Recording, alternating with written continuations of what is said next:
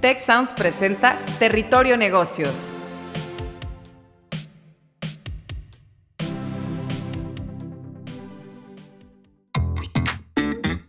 Bienvenidos a un episodio más de Territorio Negocios.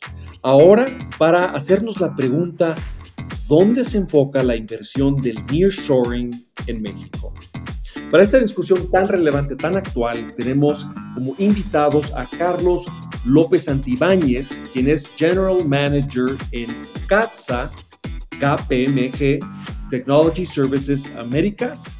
Carlos, muy bienvenido. Muchas gracias. Gracias por la invitación. Encantados de tenerte con nosotros. Y también tenemos como invitado a Eduardo Saucedo, profesor del Departamento de Economía y Finanzas de EGADE Business School. Hola, Eduardo.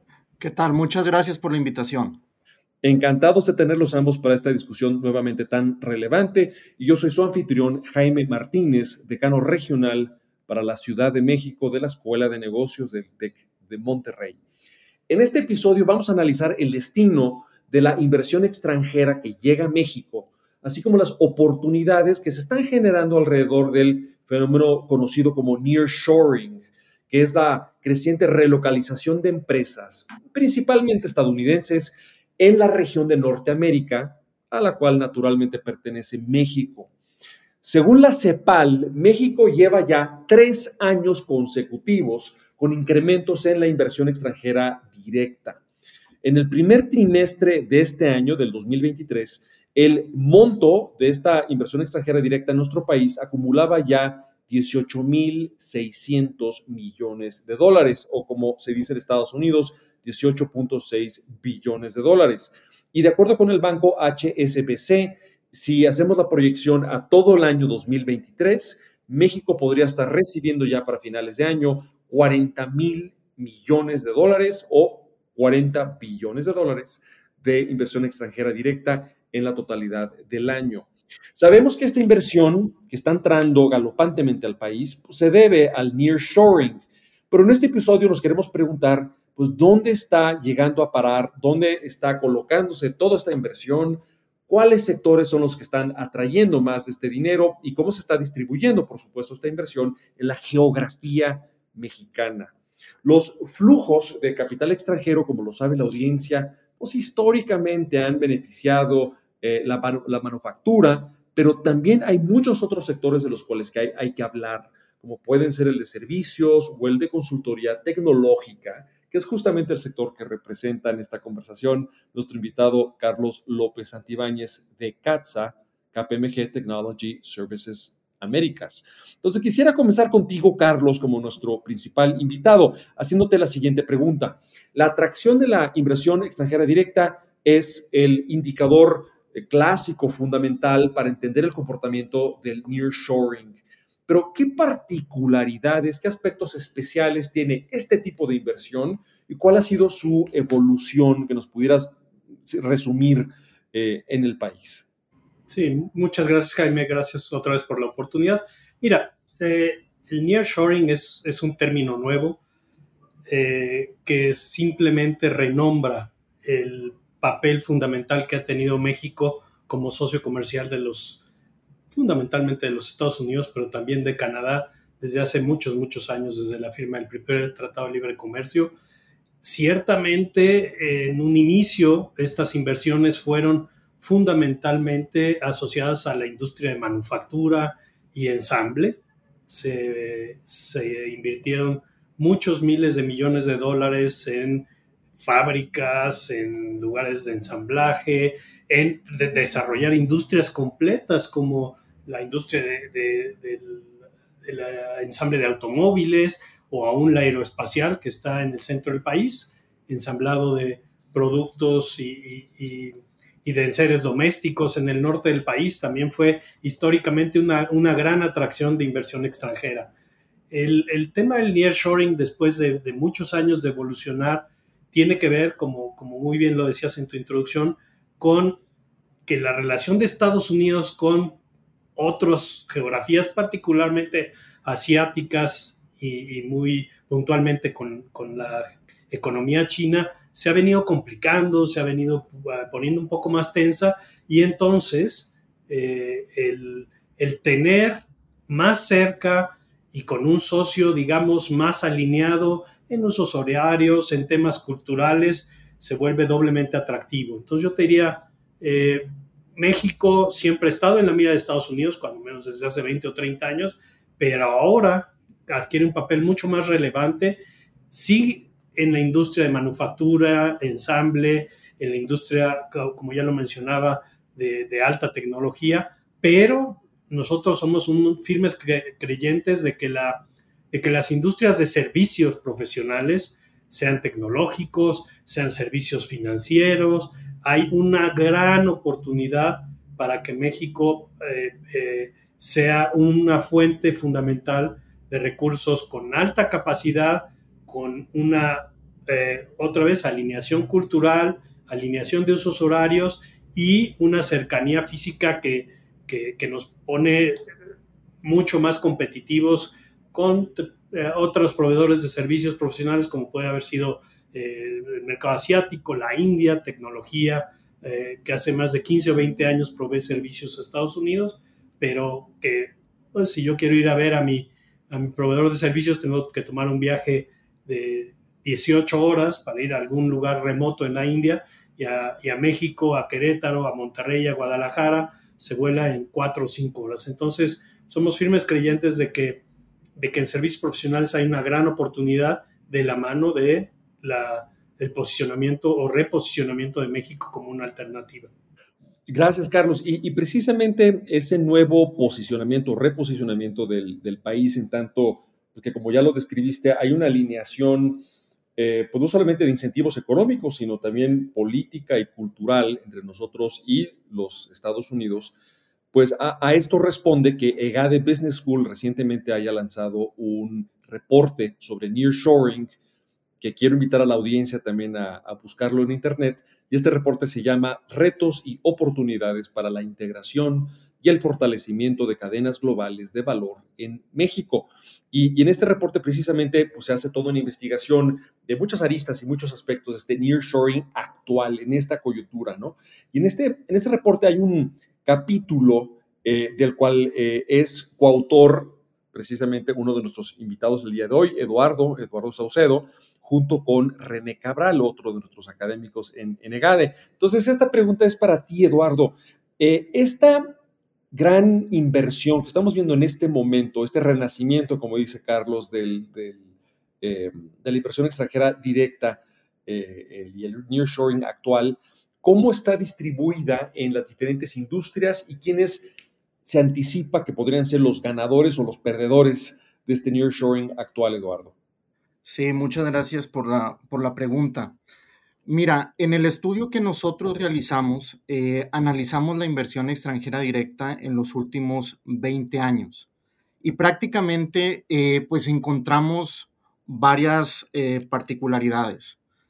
Encontramos que la inversión extranjera directa ha estado altamente concentrada en pocos estados del país. ¿A qué me refiero?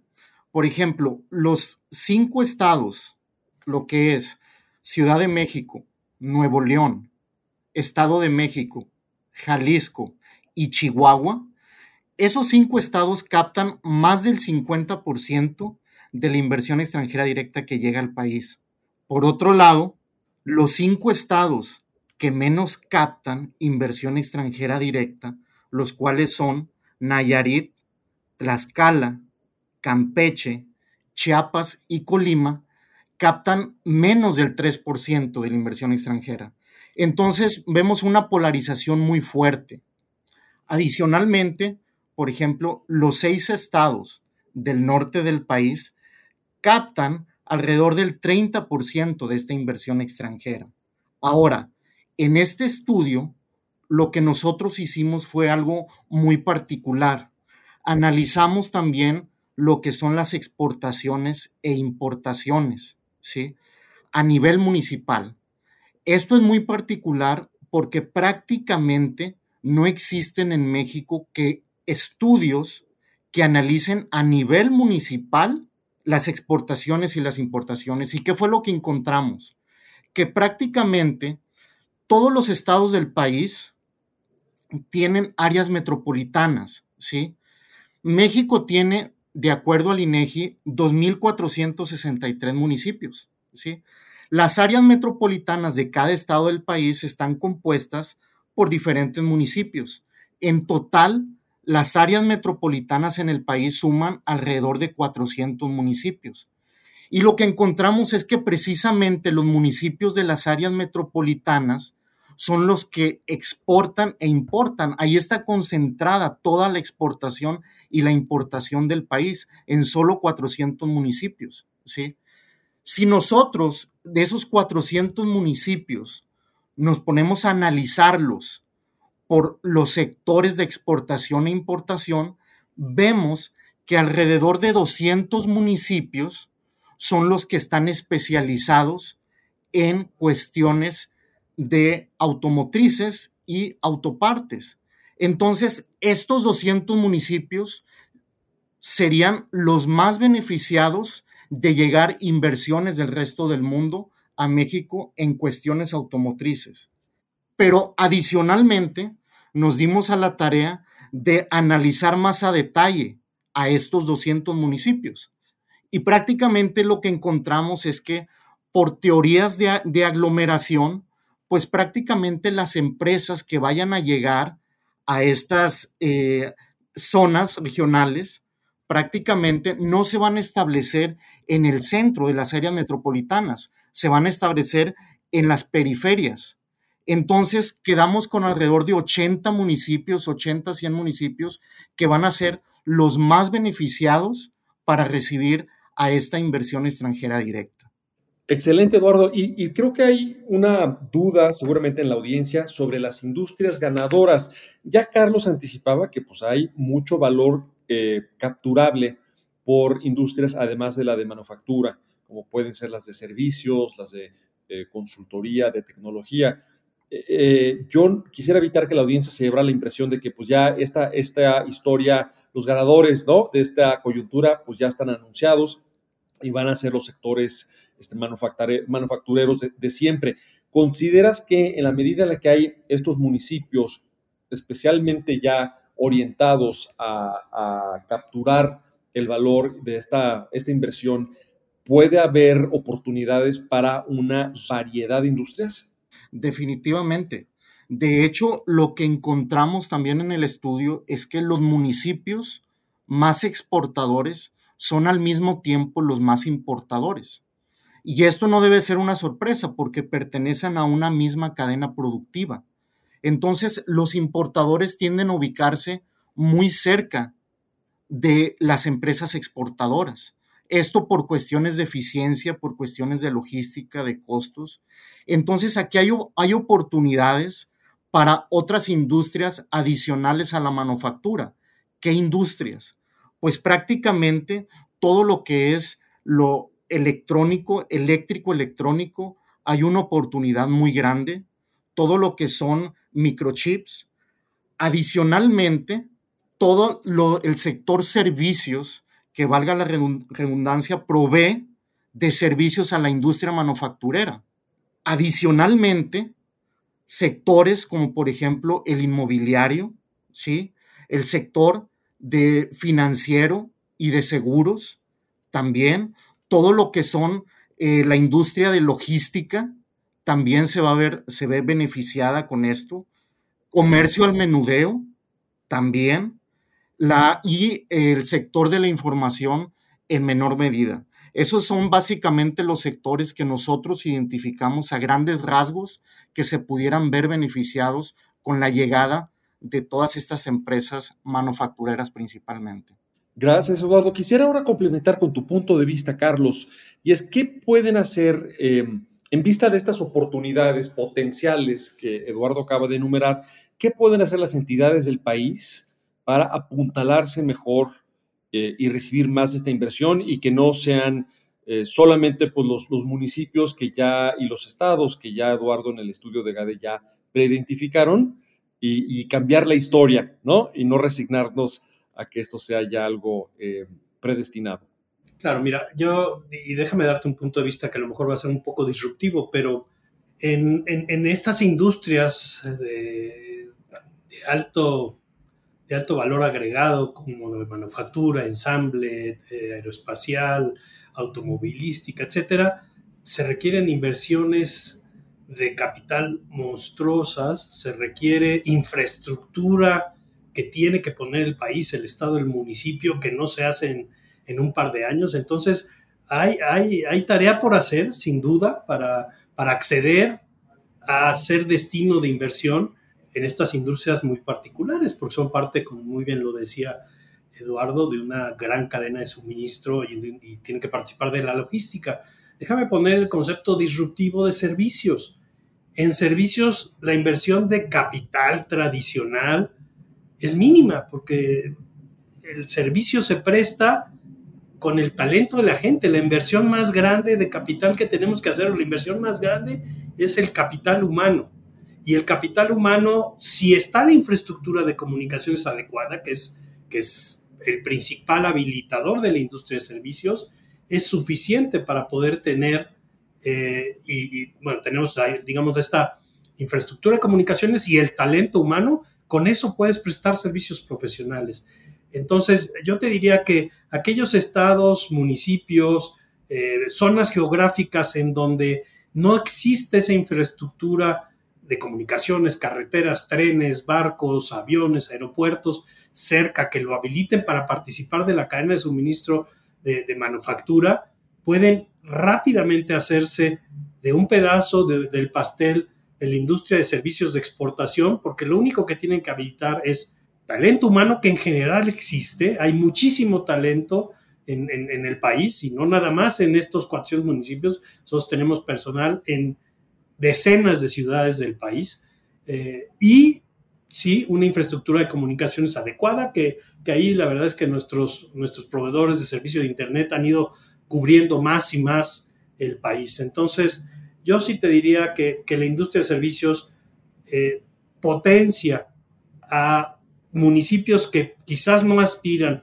a que se vayan y se pongan la gran fábrica de coches eléctricos de miles de millones de dólares de inversión extranjera directa, pero potencian el brainware, la participación de gente que entregue servicios profesionales de finanzas, de tecnología, de consultoría, simplemente teniendo su talento, teniendo una empresa que que, les traiga las metodologías, que los conecte con los, con los clientes en los Estados Unidos y que se convierta una maquila de procesos de negocio desde México que es perfectamente factible sin una inversión de capital tan, tan elevada. Entonces, yo creo que ahí reside un, una, un, una, una beta de, de, de industria que no todo mundo está viendo y que también genera muchos, muchos empleos normalmente muy bien pagados, eh, que eso diferencia quizás a, a, la industria de manufactura, la industria de servicios profesionales,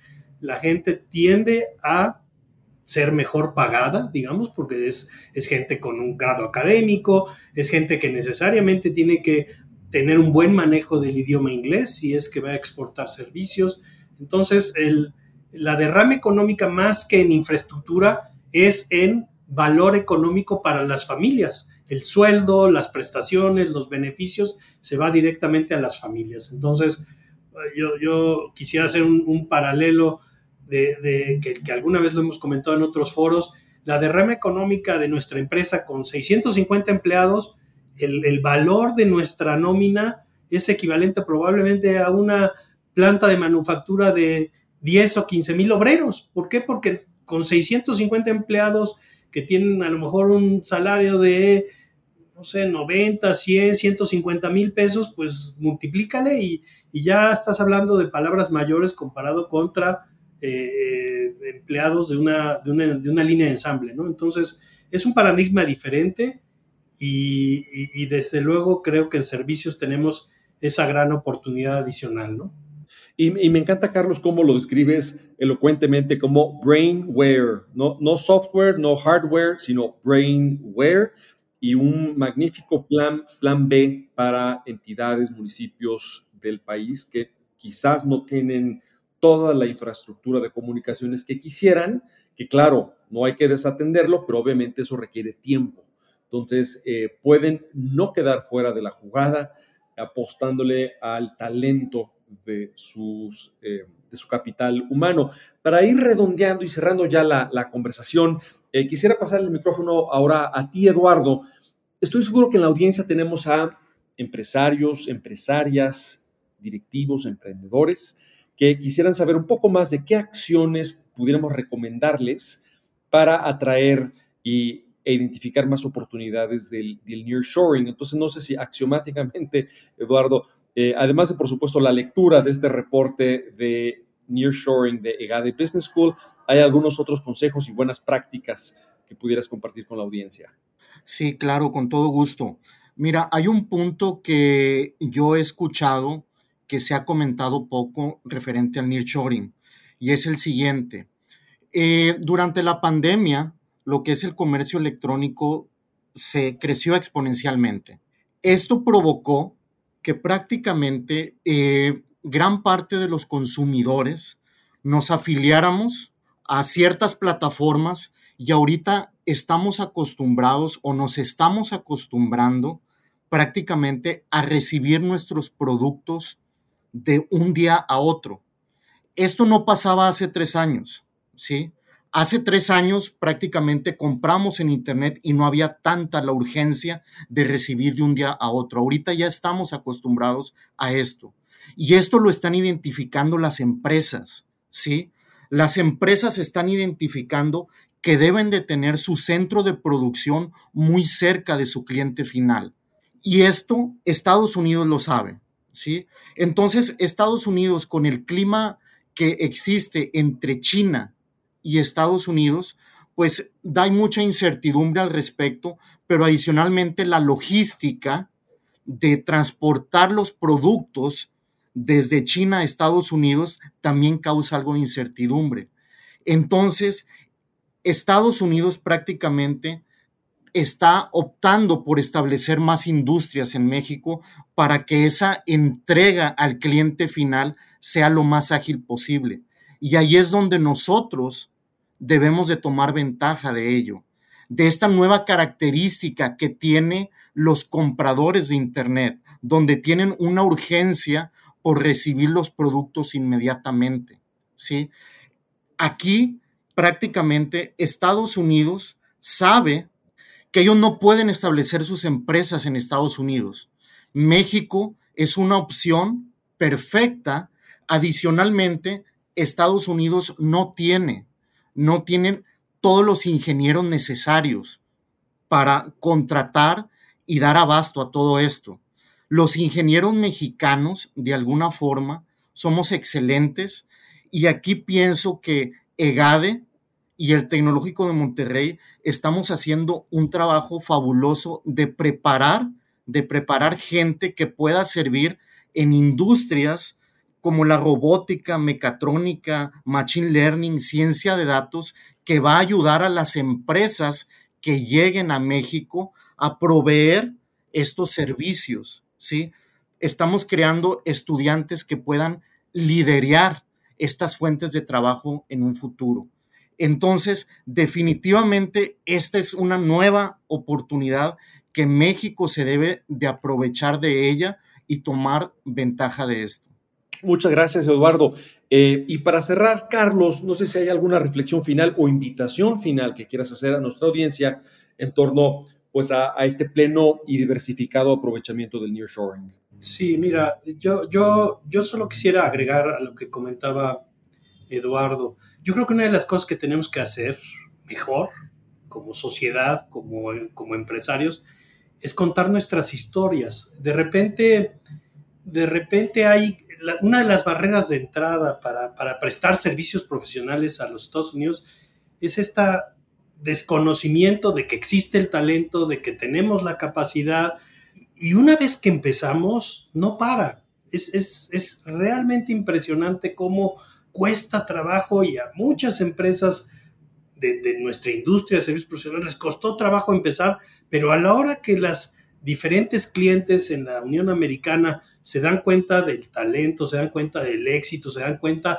de lo muy eh, hard workers que son nuestros colegas, de lo creativos, de lo flexibles, de lo, de lo comprometidos, ya no para. Entonces, creo que una de las cosas que tenemos que hacer mejor es contar las historias de éxito, es eh, promocionar a México también como talento, como un pool importantísimo de talento humano en la parte, digamos, de, servicios profesionales, para que más empresas americanas se, interesen en tener sus, sus, centros de, delivery, sus centros de, servicios en México. Eh, y en México lo que tenemos que hacer es la tarea, preparar gente, ya lo decía muy bien Eduardo, las universidades con estos programas técnicos, de ingenieros, de especialistas de datos, muy importante el idioma inglés. De repente nos ha costado trabajo atraer el mejor talento y, de, y, que además hable un perfecto inglés. Entonces hay que hacer la tarea, pero creo que estamos en el camino correcto y que tenemos un pool de talento en, en México fantástico con el cual cosechar grandes éxitos y contar nuestras historias. Yo creo que nos falta mucho contar nuestras historias, Jaime. Potenciar ese, ese storytelling efectivamente para eh, generar una, una mentalidad de mayor integración y colaboración empresarial entre los dos países. Eh, muchas gracias a ambos y Eduardo, y no quisiera eh, terminar sin que invitaras a la audiencia a consultar el estudio de GADE sobre el nearshoring que se titula Retos y oportunidades para la integración y el fortalecimiento de las cadenas globales de valor en México. ¿Dónde pueden encontrar este estudio?